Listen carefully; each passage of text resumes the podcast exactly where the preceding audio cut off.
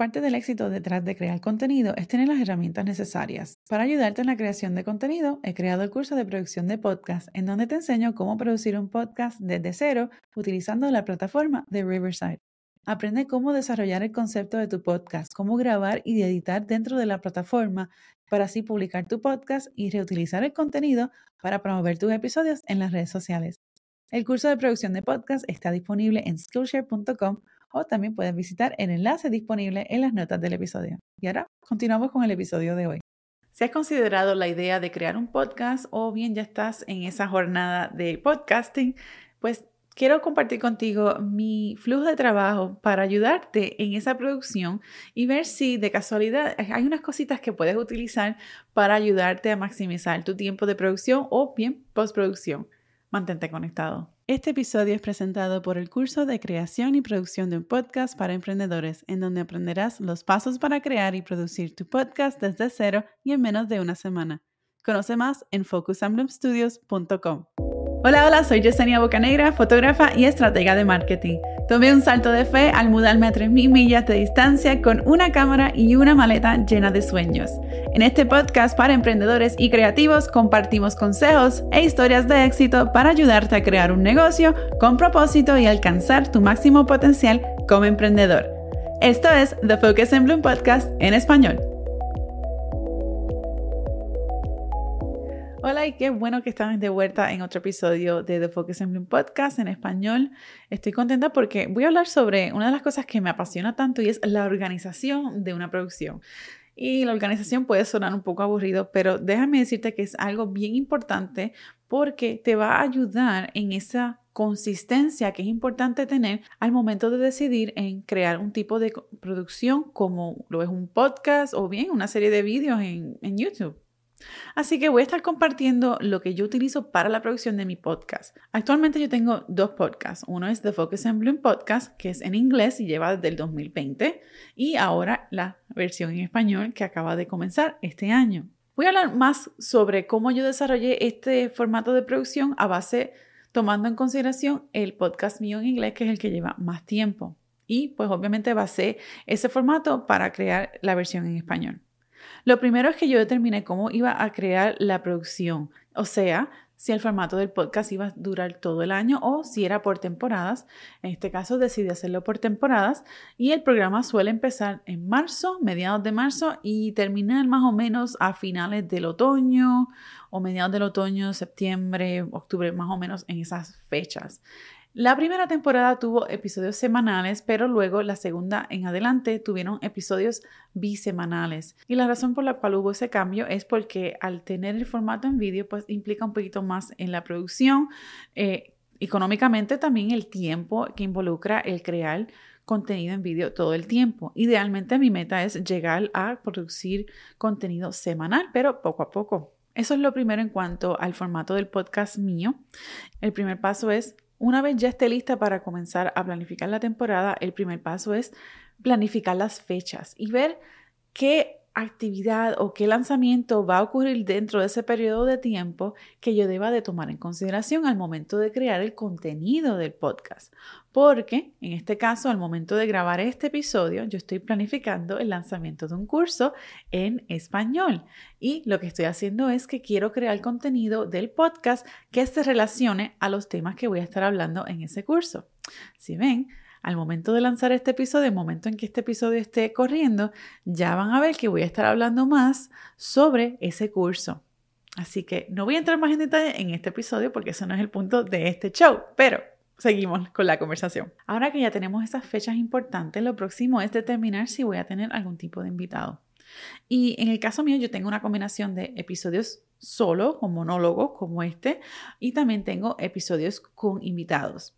A mí me encantan los dos formatos por distintas razones.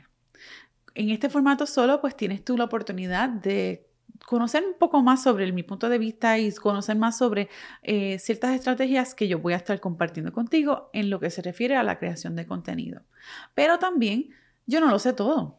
No soy, yo no soy una enciclopedia, por lo que me gusta traer expertos en otras áreas para poder llevarte más contenido y así poder utilizar este espacio como una plataforma en donde tú puedes seguir viniendo constantemente para recibir información que te va a ayudar en esa jornada como emprendedor. Una vez decido cuántos invitados voy a tener y la temática de la serie o el, el, flujo, el orden de los temas en que voy a estar hablando durante la serie, lo próximo es crear el libreto. El libreto es importante porque te va a ayudar a mantenerte en tiempo y también, sobre todo si tienes un invitado, te va a ayudar a que ellos tengan una idea sobre qué temas van a tocar y cómo ellos pueden contribuir a esa conversación. Hay muchas formas de escribir un libreto para un podcast y el libreto puede ser palabra por palabra, lo cual yo he hecho. También puede ser escrito en formato de bosquejo, en donde pones ciertas notas y de ahí entonces continúas la conversación. En la primera temporada del podcast en inglés yo utilicé un libreto que era palabra por palabra y resultó ser bastante estresante porque era palabra por palabra y quería estar bien enfocada en, cuántas palabras y, y, cómo lo iba a decir de manera que el episodio tomase el tiempo que debía de tomar. Y resultó ser demasiado estresante y cambié de, de formato y ahora lo que utilizo es un formato tipo bosquejo en donde yo tengo el nombre, el título del episodio y pongo un desglose de los distintos puntos en que quiero tocar en ese episodio. Luego, después de tener el, libreto y los invitados, etcétera, si es que tengo un invitado, yo le envío a ellos un enlace que incluye un formulario para ellos llenar, en donde ellos me pueden decir toda la información sobre cómo conectarme con ellos en las redes sociales, algún tipo de información en particular, eh, links, enlaces a distintas charlas que ellos han dado, si es que han tenido alguna. Básicamente esto me va a ayudar a mí a crear el contenido para las notas del programa, así como el siguiente paso que es la creación de preguntas guías. A mí me gusta enviarle preguntas guías a mis invitados y mis invitados me han dicho que les agrada mucho esta este formato porque se sienten que saben de lo que van a hablar, les da una idea de lo que van a hablar y se sienten un poco más organizados en ese aspecto y me lo han agradecido. Y también se nota que has hecho tu research en cuanto al contenido de ellos y cómo ellos van a poder contribuir a tu podcast y a tu show. El próximo paso, luego de haber recibido el formulario de vuelta, que por cierto, en ese mismo formulario ellos pueden escoger el día y el tiempo, la hora de la grabación de ese podcast. Ya yo lo tengo preseleccionado en un calendario digital y lo comparto con ellos. Luego de ese paso, lo próximo es yo preparar esa serie de preguntas guías y enviárselas de vuelta junto con detalles técnicos para mejorar la calidad de la producción en el día de la grabación. Cosas que yo comparto en ese email, básicamente, en adición a las preguntas, es el enlace a riverside.fm, que es la plataforma que yo utilizo para grabar el podcast, pero también consejos de iluminación y de audio. Esto les suele ser bastante beneficioso y en adición envío un recordatorio unas 24 horas antes a manera de nuevamente recordarles que tienen una grabación pendiente conmigo. ¿Has pensado crear tu propio podcast? Aprende los pasos para crear y producir tu podcast desde cero y en menos de una semana con el curso Creación y Producción de un Podcast para Emprendedores. Conoce más en focusandbloomstudios.com. Una vez llegado el día de la grabación, unos minutos antes, me gusta preparar el estudio, me gusta asegurarme que la luz, la cámara, todo el micrófono estén bien y mantener a mis perritos tranquilos, lo cual a veces no funciona y se ponen a ladrar mucho, pero no importa, eso es parte de la experiencia, eso es parte de trabajar desde tu casa. Bueno, tengo ese momento de arreglar y asegurarme de que todo esté bien en el estudio para entonces hacer la grabación. Yo suelo separar una hora, aunque la grabación dura aproximadamente 30 minutos, siempre me gusta conectar con el invitado unos minutos antes de empezar a grabar y unos minutos después de haber combinado la grabación. El próximo paso es editar el episodio, ya sea que lo edites tú mismo o editarlo con otra persona. Editar a mí no me gusta, es una de las cosas que más detesto hacer. Lo sé hacer, lo puedo hacer, pero prefiero no hacerlo, ya que la edición de audio, de fotos, de vídeo, todo eso toma bastante tiempo y por ende yo prefiero subcontratar a una persona que pueda dedicarse a eso mientras yo me ahorro ese espacio o ese tiempo para crear otras cosas, ya sea producir algún otro contenido o bien crear algún otro curso, trabajar con otro cliente, etc.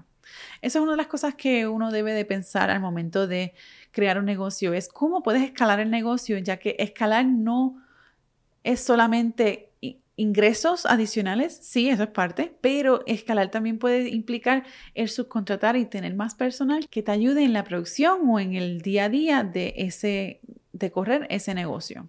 Ya que estamos en, la parte de postproducción, durante esta fase aprovecho para crear las gráficas para promocionar el episodio. Las gráficas las utilizo para YouTube, para Pinterest, para Instagram, para Reels y estas gráficas no tan solo las utilizo yo, sino que las comparto con mis invitados para que ellos también puedan promocionar el episodio y eso se llama mercadeo cruzado o cross marketing, que esa es una de las ventajas de tener un podcast con invitados en donde puedes utilizar ese, esa plataforma en donde puedes conectar con otro experto y así se cruzan las audiencias y provees información valiosa para la audiencia de ellos y viceversa.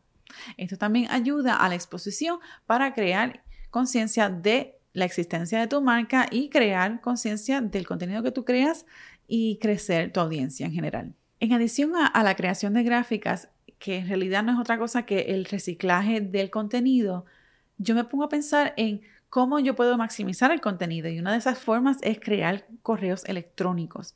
A través del email tú puedes crear mejores conexiones con tu audiencia. No tan solo eso, sino que si Facebook o Instagram tienen un problema en donde ese día no funciona, aún vas a tener esa audiencia en tu listado de correo electrónico. Y ahí puedes dar mucho más valor que cuando estás en las redes sociales exclusivamente. Dentro de estos emails yo comparto información sobre los episodios que vienen, así como información adicional que sea de relevancia para esa audiencia en particular. Una vez ya se lanza el episodio, envío esos artículos de promoción para el, invitado y básicamente el próximo paso sería promocionar el, el episodio. Y Luego de eso, algo que es sumamente importante es analizar las métricas de cómo está el performance de ese episodio o del podcast en general. Y esto es bien beneficioso porque te va a dar una idea de qué temas están resonando mejor con tu audiencia, así como que qué ideas o qué cosas puedes mejorar o qué cosas están funcionando en la producción de tu podcast. Algo bien importante que deben de tomar en consideración y esto es bien, ténganlo bien presente, no importa lo que estén creando, y es que deben de divertirse, deben de sentir gozo con lo que están haciendo. Sí, la creación de un podcast y la creación de contenido en general, el correr un negocio toma bastante tiempo y hay muchos pasos y hay momentos en que pueden ser un poco tediosos y un poco pesados, pero el punto es que le encuentres gozo a lo que estás haciendo, porque de ahí entonces vas a estar creando contenido desde un punto auténtico, desde un lugar de autenticidad y se va a escuchar, se va a notar que lo que estás haciendo viene de un viene con mucha pasión y viene con mucho amor y con el, interés genuino de poder ayudar a esa audiencia que está al otro lado de la cámara, al otro lado del auricular. Espero que este episodio te haya servido de mucho valor. Pero para ayudarte en esa jornada de producción de podcast, tengo un documento gratis accesible para ti que puedes descargar en focusandbloomstudios.com o puedes accesar las notas del programa y básicamente estarías descargando la guía de video podcast. Ahí comparto una serie de equipos que puedes utilizar, cosas que yo he utilizado en la producción de mi podcast y de igual forma incluyo el listado de pasos que acabo de mencionar en este episodio para ayudarte en esa producción de tu próximo podcast o de tu nuevo podcast. Y como siempre, no olvides dejarnos una reseña o un rating en Spotify y en iTunes para así seguir continuando creando contenido como este. Te veo en el próximo episodio.